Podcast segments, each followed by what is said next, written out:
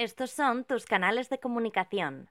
Por Twitter, arroba más que una radio. Por WhatsApp, 648-550-456. Y por correo electrónico a través del mail contenido arroba más que una radio.com. Más que una radio.com. Ruido blanco. Alguien ha visto la explosión. Tu chute de economía. Solo la he sentido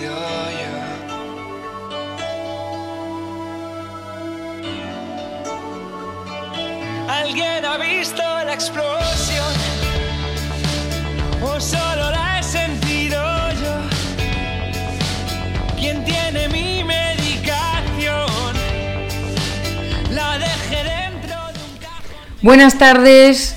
Eh, en un día como hoy, 10 de septiembre del año 2019, me estreno como presentadora y directora de un programa que ya todos conocéis, que es Ruido Blanco, eh, y que inicia su segunda temporada con el programa número 15. Número 15 con Luis ahí detrás de mí, vigilando y ayudando, con, eh, con Conchi Burgos aquí a mi izquierda, haciendo todas las labores de producción con Laura y Eduardo vigilantes también en la distancia y con un invitado muy, muy, muy especial. Y lo primero que hay que decir es que en esta nueva temporada de Ruido Blanco vamos a introducir algunas novedades, vamos a mantener lo que nos gusta, vamos a cambiar algunas cosas. Eh, primero tenemos que decir que lamentablemente se nos ha ido, pero porque ha crecido, nuestro querido McCurtain. Ya no tenemos las Rock and Pills, eh, porque tiene eh, Álvaro Cortina, McCortin, tiene su propio vertical, su propio programa aquí en másqueunaradio.com. Hay que escuchar el programa de, Álvaro, además de todos los programas que, están por la mañana y que están también por la tarde, pero ya habéis visto todas las novedades que tenemos en nuestra, en nuestra radio. Y bueno, pues hay algunas, algunas secciones nuevas eh, que iré introduciendo eh, poco a poco. Pero antes que nada quería, quería presentaros a mi invitado especial de hoy, que es ni más ni menos que Paco Muñoz Almarza, el taxista de los famosos libertarios. ¿Qué tal, Paco? ¿Qué tal? Buenas tardes y muchas gracias por la invitación. Bueno, eh, Paco es sobre todo un amigo y, y además es muy conocido para quienes se pasean por el Instituto Juan de Mariana eh, o para quienes acuden a las conferencias, eh, de los eventos liberales y tal. Está ahí siempre. eh, ¿Desde hace cuántos años? Seis o siete años. Bueno, pues fíjate. Y, y bueno, pues me encantaría que fuera un asiduo invitado de, de nuestro programa. Bueno, Conchi, cuéntanos cómo es que nuestros amigos pueden eh, ponerse en contacto con, con nosotros.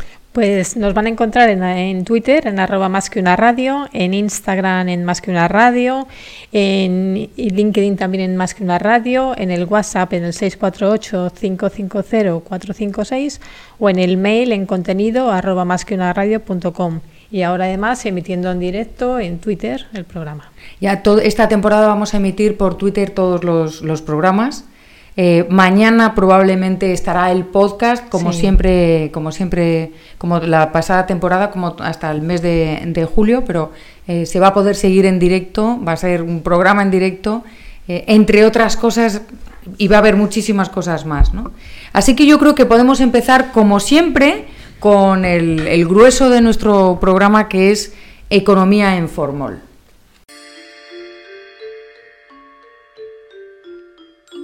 Economía en Formol. Pensamiento económico.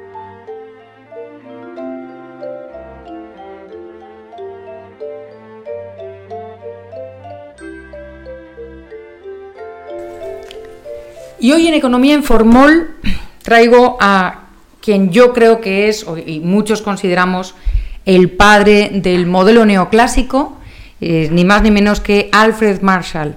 Alfred, Marshall fue un economista británico, es muy famoso y es conocido por ser el maestro de, el maestro de John Maynard Keynes o el profesor de John Maynard Keynes. Además es el, el fundador y promotor de lo que luego se consideró, se llamó la escuela de, de Cambridge y, y realmente, según dice todo el mundo, pues se puede considerar que es uno de los economistas más brillantes de, su época, sino el más brillante de, su época, ¿no? Y yo tengo que reconocer que no es una persona que me ha caído bien siempre, ¿no? Es, es un economista eh, controvertido, eh, no porque no fuera coherente él con sus ideas, sino por cómo se le ha interpretado eh, después.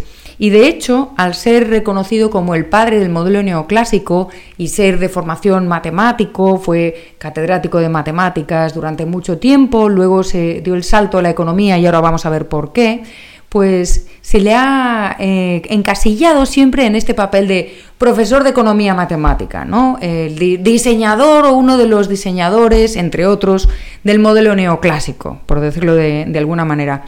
Y esa, esa percepción hace que perdamos eh, pues muchos matices de un personaje como, como Alfred Marshall. Por ejemplo, eh, tenía una eh, gran colaboradora que era su esposa, Mary Paley, que, bueno, se ve en las cartas y en lo que conocemos de la historia de, los dos, que ambos tenían mucho carácter. Alfred Marshall era un señor con un carácter un poquito brusco, pero ella no se quedaba atrás. Ella era la hija de un predicador eh, muy estricto y precisamente ella fue alumna de Alfred Marshall, fíjate el tópico, ¿no? Bueno, pues eh, lo que más le gustó de él era precisamente ese porte de, predicador que tenía y que, tienen muchos maestros, muchos grandes maestros, muchos grandes profesores en su manera de, hablar, tienen esta cosa ¿no? de, medio, predicador que es tan seductor por otra parte, ¿no? Eh, el, tener ese carácter de enseñarte lo que no sabes y tal, resulta, resulta atractivo, no solamente para las mujeres, también para, para los hombres, ¿no? Otra de las cosas que se nos escapa es el por qué este señor, siendo catedrático de matemáticas en Cambridge, en la Universidad de Cambridge, y era pues reconocido como buen profesor, buen catedrático, ¿cómo es que se pasó a la economía? Y resulta que él tenía una genuina preocupación por los más eh, pobres, por las personas menos favorecidas, y cuenta la leyenda que de hecho en su despacho tenía detrás de sí un pobre eh, la figura, un cuadro de, un pobre al que miraba cuando, cuando quería recordar por qué estaba ahí en la cátedra de economía y quién era su, su clientela o cuál era el objeto de su estudio. Eran las personas menos favorecidas y su idea era cómo hacemos para, para que los pobres sean menos pobres.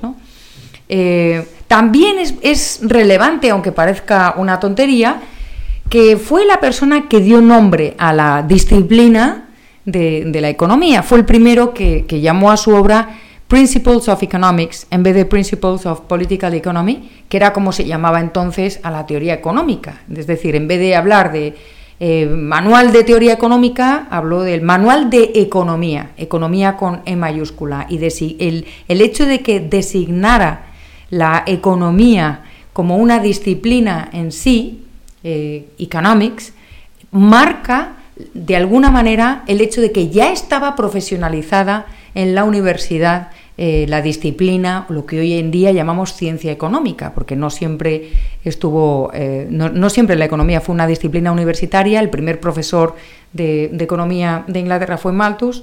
Malthus, que estamos a principios 1820, principios del siglo XIX, bueno, pues la obra de Alfred Marshall es ya de 1891, ¿no? el Principles of, Economics. Y me gustaría eh, poner en, situación para que todo el mundo entendamos cuál era la, a qué se estaba enfrentando eh, Alfred Marshall. Alfred Marshall estaba desde su Universidad de Cambridge muy preocupado primero porque eh, bueno, pues estábamos en una Europa en la que ya habían tenido lugar las revoluciones liberales de 1848, ya había una conciencia socialista y existía ya el movimiento marxista, eh, porque ya Marx y Engels habían publicado su Manifiesto Comunista en 1848 y en, 1860 y pico eh, se había publicado El Capital de Marx. Eh, bueno, también había tenido lugar lo que se llamó la, emergencia, la aparición de la economía marginalista. Se había empezado a introducir justo eh, un par de décadas antes las matemáticas en, la economía y estamos justo en el cambio de siglo está muy bien leer las introducciones a las diferentes ediciones de los principios de economía de Marshall, porque publica la primera en 1891, pero la última la publica hacia 1900 y pico.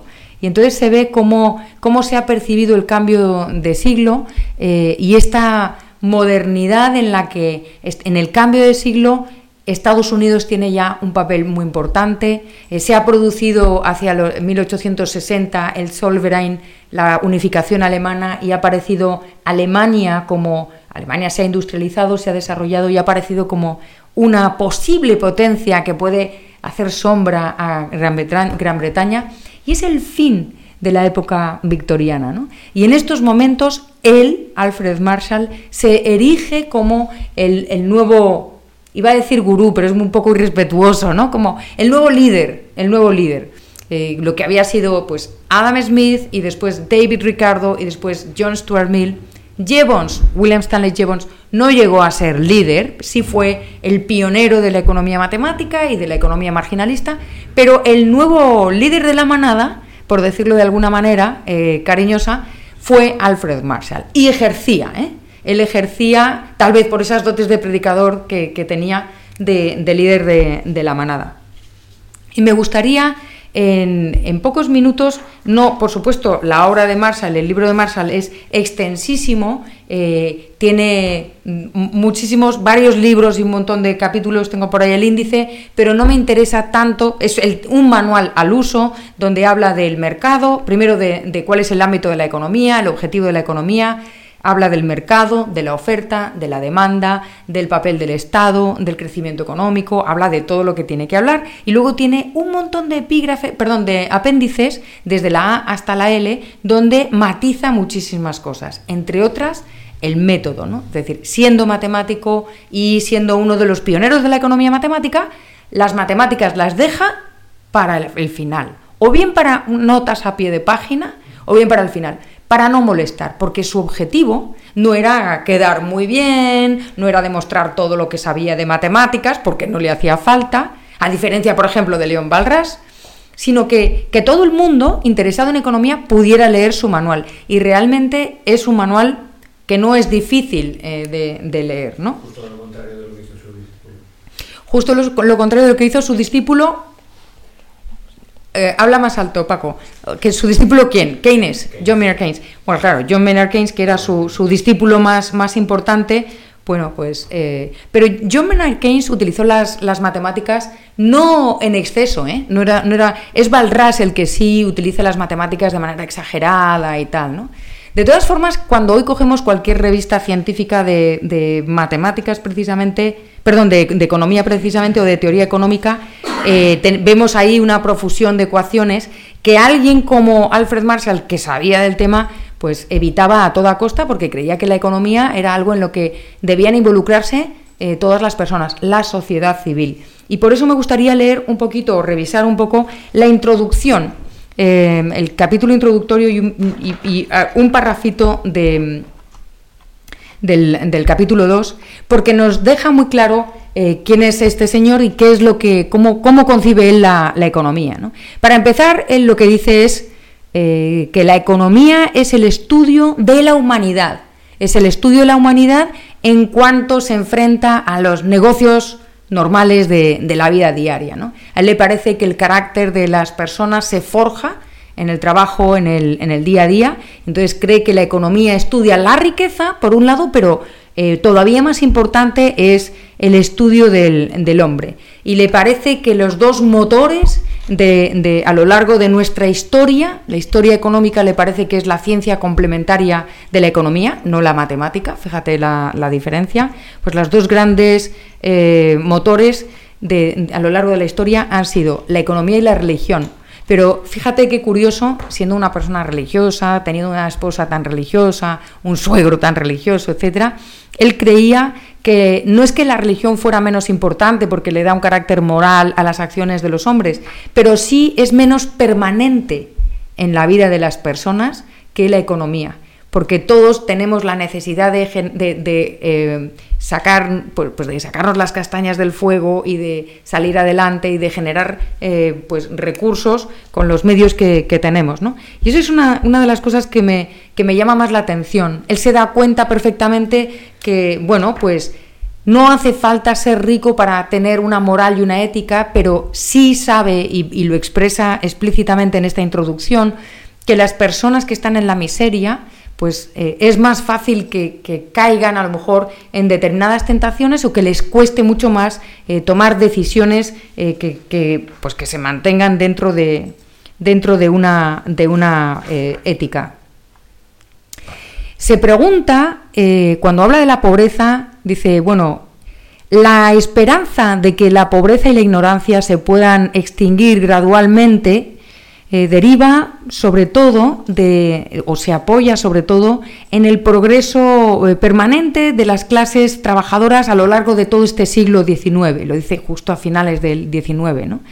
Eh, y, destaca cómo la revolución industrial, la industrialización ha sido un factor que ha hecho que las clases menos favorecidas salgan adelante. Y, por ejemplo, dice, una gran parte de los artesanos han dejado de pertenecer a las clases más bajas y ahora son eh, industriales eh, eh, o maestros industriales. ¿no? La artesanía, la manufactura se ha convertido en un, en un sector industrial, se está convirtiendo en un sector industrial potente. Le preocupa también que, bueno, pues toda la degradación que pueda traer el, el mundo industrial y dice, bueno, el saber, responder a la pregunta si es posible que, en el mundo haya una vida cultural plena, libre de los mm, problemas y del dolor de la pobreza eh, y, de la, y de las influencias de, bueno, pues de los instrumentos demasiado mecánicos. Bueno, pues la respuesta a esta pregunta no la puede dar solamente la, la economía, porque también depende de la capacidad moral y política de, las personas. Y un poquito más, más adelante eh, compara las leyes de la economía con, más que con las leyes de la gravedad, con las leyes de las mareas, porque le parece que el, ser humano tiene tendencias cambiantes que hace que, bueno, pues que las leyes que definen el comportamiento humano sean tan variables como las leyes de las mareas, no tan definitivas como, como las leyes de, eh, de, la gravedad. Y entonces, bueno, pues él a partir de aquí se plantea cómo los seres humanos eh, necesitamos conocer el comportamiento humano para poder intercambiar con, los demás, para poder interactuar en, economía. Y, por eso, vamos, es, es, necesario para tener una vida en común, una vida social, eh, pues estudiar el comportamiento de los demás y tener cierta empatía de, de alguna manera.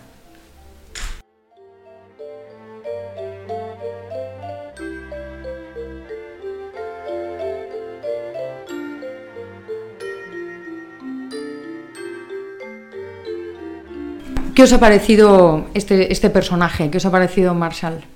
¿Le conocíais, Paco? ¿Tú le conocías? tienes que decir que sí porque venimos del Escorial donde he estado hablando de esto. He escuchado tu conferencia donde le has, le has mencionado y has desarrollado bastante de lo que estás comentando ahora.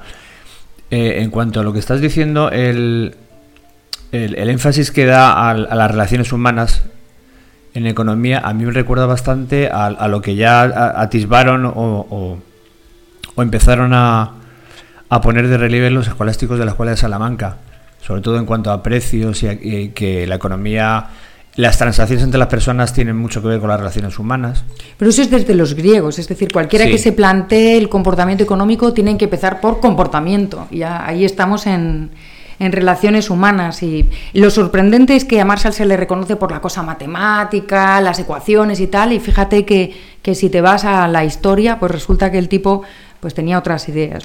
Después de, este, esta semblanza de, Alfred Marshall, me gustaría introducir una nueva sección que está muy relacionada con el comportamiento humano, porque se llama eh, Canciones Intencionales. Y en esta sección voy a dedicar una canción a alguien, a algo, algún fenómeno económico, algún suceso o algún hecho. Entonces voy a explicar primero qué canción es. Se llama Just the Two of Us en realidad es Grover Washington Jr. quien la compone en los años 70, pero vamos a escuchar un poquito en la versión de José James, que es un, eh, es un cantante de jazz y de soul eh, estadounidense, tiene como 42 años y hace unas versiones bárbaras de, pues de las canciones más tradicionales como esta, de Just the Two of Us. Y lo que dice esta canción, lo que viene a expresar esta canción, es una historia como, como un romance, ¿no? Es como un romance y, uno de los dos involucrados, uno de los dos amantes le dice al otro,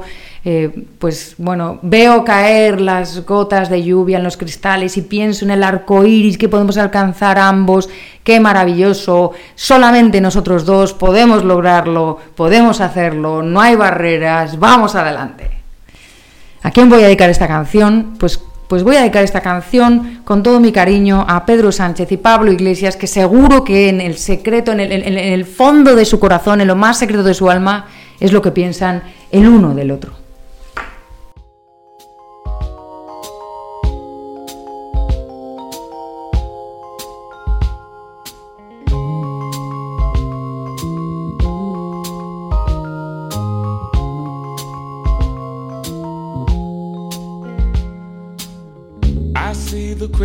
Raindrops fall, and the beauty of it all is when the sun comes shining through.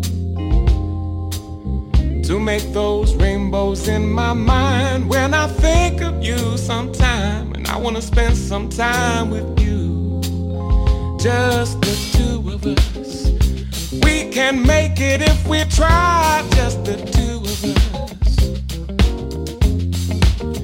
Just the two of us castles in the sky, just the two of us, you and I.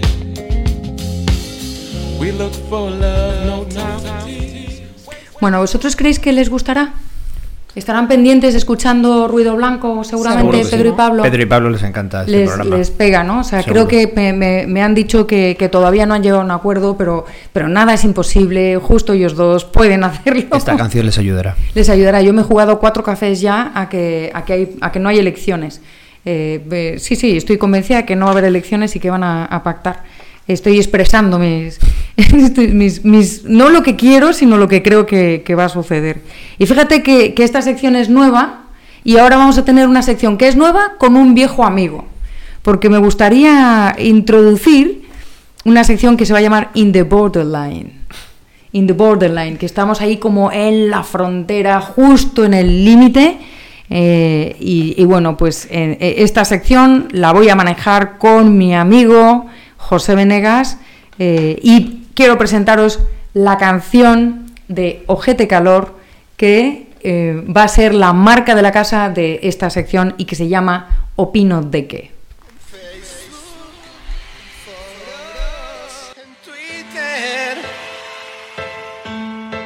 por Instagram.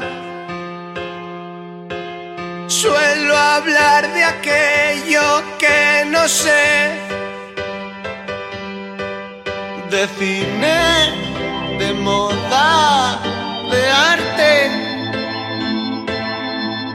o política. Es vital mi consideración. Y opino de que, opino de que, opino de que, opino de que, opino de que, opino de que opino de que, opino de que, opino de que, opino de que, opino de que, opino de que, opino de que, opino de que, opino de. Pues aquí tenemos ya a José Venegas que ha elegido junto conmigo cuál va a ser nuestra canción.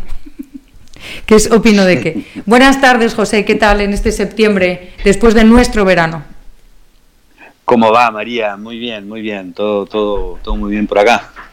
Bueno, nosotros acabamos de inaugurar el programa, hemos hablado de Alfred Marshall, le he dedicado una canción a Pedro Sánchez y Pablo Iglesias y estaba Ajá. explicando a todos nuestros amigos que esta sección se llama In the Borderline y en ella eh, pues vamos a poner encima de la mesa noticias que realmente están ahí, in the borderline, por diferentes razones y vamos a comentarlas con toda la seriedad que, que, merecen, ¿verdad? Así es, creo que además hay cada vez más noticias en el borde, ¿no? Eh, y menos en el centro, no sé. Yo estoy un poco asombrado de las cosas que leo. Te digo Mira, verdad. yo hoy te quería comentar la siguiente noticia eh, eh, que dice así. El Frente de Liberación Animal libera a las gallinas encarceladas de los ocupas de Recaleor un colectivo denominado Frente de Liberación Animal liberó, entre comillas, el pasado domingo las 40 gallinas que poseían los ocupas del barrio de Errecaleor. Esta agrupación ha reivindicado la actuación porque con el gallinero el barrio da legitimidad a la explotación animal y es una expresión del privilegio humano. Aún así, el, Frente de Liberación Animal se declara afín al, al barrio, es decir, lo hacen por proteger al barrio. ¿Qué te parece a ti? No, me parece sumamente interesante porque, pero me parece que habría que ocultar un poco la opinión de las gallinas. Yo quisiera saber si las gallinas, por ejemplo, van a elegir a sus liberadores o al gallo. Algo deberían decir. Lo que pasa es que es bastante más fácil, digamos, atribuirle el apoyo incondicional a la gallina que al proletariado, porque el proletariado ya falló. Entonces ahora hay que buscar unas revoluciones de algunas, este, algunos individuos que no puedan eh, opinar como las gallinas, ¿no? Es un poco, te diría, sí, se pasó del borde un poco esta noticia, como esa de la de la violación de las gallinas. Hay cierta preocupación extraña con las gallinas. Hay una cosa entre el sexo y las gallinas que no se entiende muy bien. Yo presumo que la gallina prefiere al gallo antes que a las veganas, pero igual no se lo podemos preguntar. No sé si saben hablar. Ahora, pueden expresarse libremente. Aquí, oye, libertad de expresión ante todo. Pero fíjate, hablando con determinadas personas, que no voy a decir quiénes son porque son mis familiares, eh, yo me planteaba si hay animales en donde hay consentimiento o no. Es decir, la gallina realmente querer, querer, quiere cuando llega el gallo o no. O bueno, pues está ahí y ya que pasa el gallo por aquí, ¿Se sentirá deprimida una gallina cuando el gallo no le hace caso? Yo creo que sí. Además hay gallos muy mal educados, seguramente, como pasa en todos lados, ¿no? Pero es muy curioso lo fácil que resulta atribuirle eh, con una visión antropocéntrica eh, sentimientos o intenciones a los animales que por ahí no tienen, ¿no? O por lo menos es presumible pensar que, no tienen esas intenciones, pero resulta muy fácil. Es el, es el tiempo del terraplanismo y donde uno puede sostener cualquier tipo de teorías que en la ficción cierren, pero si uno tiene más o menos un conocimiento de cómo son las cosas, parecen absurdas, pero que se terminan difundiendo eh, más que noticias importantes, ¿no? Y porque tiene ese costado de que es gracioso, pero es muy irracional. Es muy raro cómo crece la irracionalidad, ¿no? Eh, bajándome un poco de la ironía, que obviamente estaba siendo irónica en el comentario anterior, eh, eh, este tipo de noticias se prestan a hacer exactamente esto, es decir, darles la vuelta y no tomárselas en serio. Yo, me temo que cuando hay unas personas dispuestas a, ir a un gallinero y liberar, liberar entre comillas, a 40 gallinas, tú imagínate el dueño de las gallinas, la risa, ¿no? Loca que le da cuando le liberan las gallinas y tiene que recoger las gallinas, que probablemente es su medio de vida. Y oye, eh, no, es que estén tirando piedras a, la empresa de un magnate, que me parecería también muy mal, igual de mal. Eh, pero están quitándole el, medio de vida a, una persona y ya no solamente es que le estén atribuyendo, como tú dices, eh, pues características humanas a, unos animales, sino que están eligiendo a los animales por delante de las personas. Es decir, jamás se han pensado o, se han planteado qué es lo que pasa con, con, este señor que tiene gallinas o esta señora que tiene gallinas eh, y que se dedica a vender los huevos eh, en, el mercado mm, tranquilamente. Y, si va a estar peor, va a estar mejor, o, qué es lo que le pasa a esta persona cuando estás transgrediendo sus derechos de propiedad, ¿no? Eh, y esto de la liberación animal en fin, imagínate que volvemos atrás. O sea, imagínate que les damos la razón y proclamamos la, liberación animal. Yo creo que hay una despreocupación total por ese tema y por lo que viene después, como así también una despreocupación total por las propias gallinas, te digo la verdad. Yo no creo que esto sea otra cosa que una forma de engordar el ego del liberador, sin tener en cuenta para nada los liberados, digamos, porque las gallinas hoy son animales domésticos imagínate si se la soltara por la calle, cuál sería su destino, ¿no? Así que no sé si es mejor o peor. Lo que sí creo que esto está más bien relacionado con las ganas de ponerse en la posición del liberador, independientemente de no tener ningún fundamento. Como si no hubiera, como si no hubiera cosas que liberar, ¿no? como si no hubiera personas que liberar, como no, si, no, si no hubiera situaciones terribles en el mundo eh, incluso pues en, la propia España, siendo un país desarrollado, que, Paco, eh, que está aquí, me decía hace un momentito, ¿no te parece, María, que es que no, no tienen otra cosa que hacer? O sea, esto es una cosa como muy de niño mimado que ya no sabes de qué protestar y protestas de la gallina. Es una, eh, yo creo que es una forma de no tener que hacer otra cosa también, ¿no? es un mecanismo y además es una visión muy urbana. ¿No? La gente en, el campo no tiene ese problema, no tiene esas, culpas que nosotros tenemos con el trato con los animales porque estamos alejados de todo el proceso. Nosotros apenas vemos la pechuga de pollo en el supermercado, ¿no? No sabemos lo que pasa antes. Entonces, cuando nos enteramos con nuestro aislamiento urbano, a lo mejor nos produce algún tipo de sentimiento, pero llevar, ¿hasta dónde se lleva eso? Porque a mí me parece bien la preocupación por el trato de los animales. La verdad que me parece bueno que empecemos a preocuparnos. Ese gallinero ese joven que le contestó a estas dos chicas, eh, es una maravilla en comparación con los gallineros que yo conocía cuando era chico, ¿no? Donde las gallinas estaban puestas en una jaula, no estaban. O sea, me, parece bien la preocupación por, eh, por el trato de los animales, pero esto está siendo llevado a cualquier cosa, está siendo convertido desde en una proclama política hasta una forma de no trabajar y demostrar, ¿qué estás haciendo? ¿Trabajando? No, no, estoy salvando las gallinas del mundo, ¿no?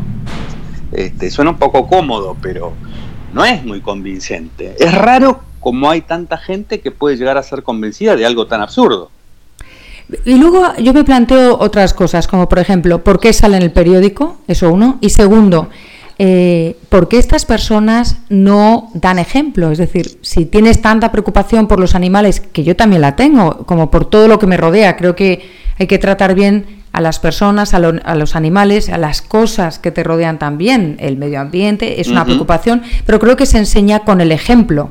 Es decir, en vez de eh, arrasar con la propiedad mm, de este señor, eh, o, por ejemplo, aquellos que protestan porque las vacas están encerradas o las gallinas viven en, 30 centímetros cuadrados y, y, que las tienen maltratadas y todas estas cosas, bueno, pues estarías dispuesto a gastarte dinero en comprar carne o en comprar pollo o en comprar huevos mucho más caros, pero que aseguran que el tratamiento o que el trato al animal es más correcto, pues hazlo, ¿no? Promueve que haya empresas eh, que se dediquen a este tipo de, negocios, pero no obligues a los demás, con el dinero de los demás, el, defender tu causa.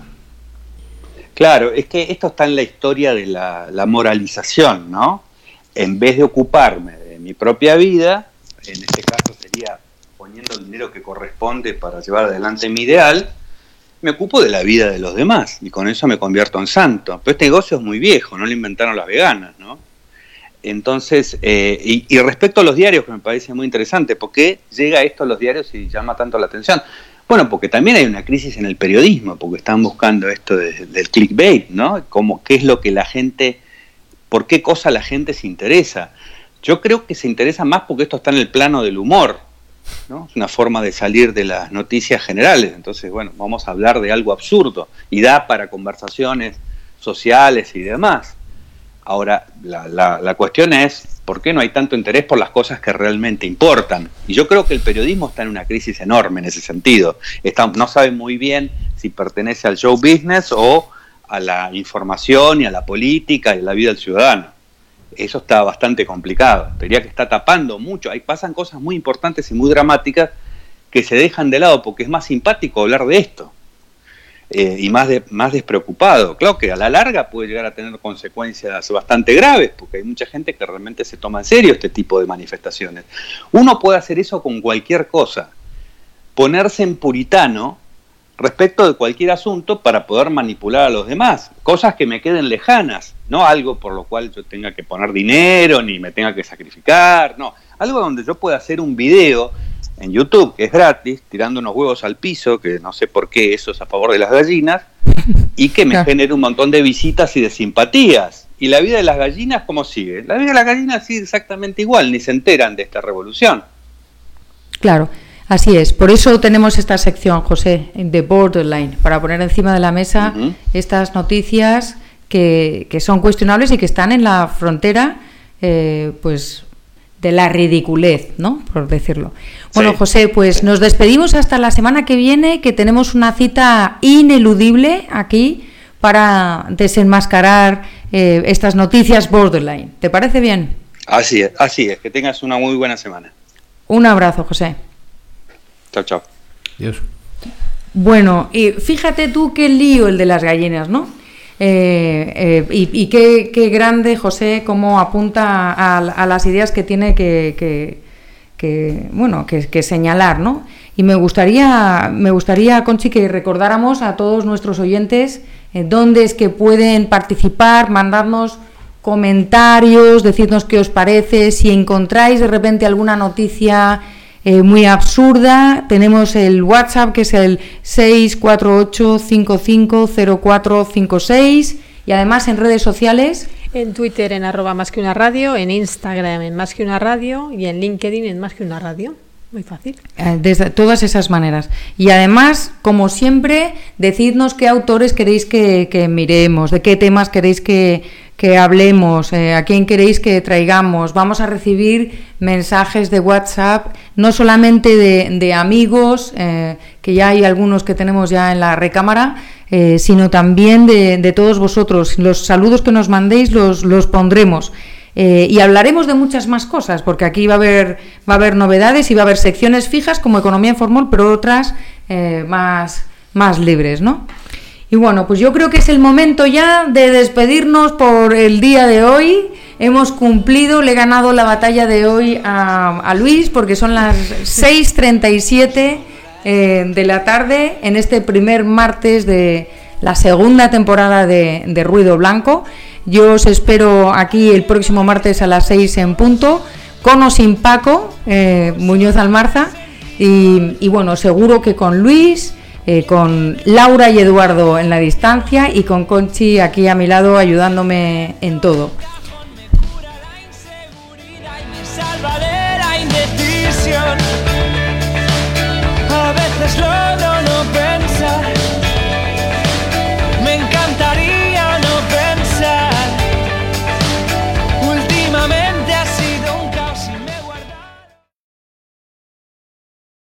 Ruido blanco.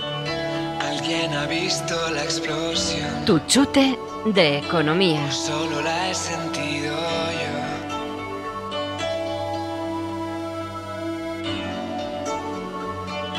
¿Alguien ha visto la explosión? ¿O solo la he sentido yo? ¿Quién tiene mi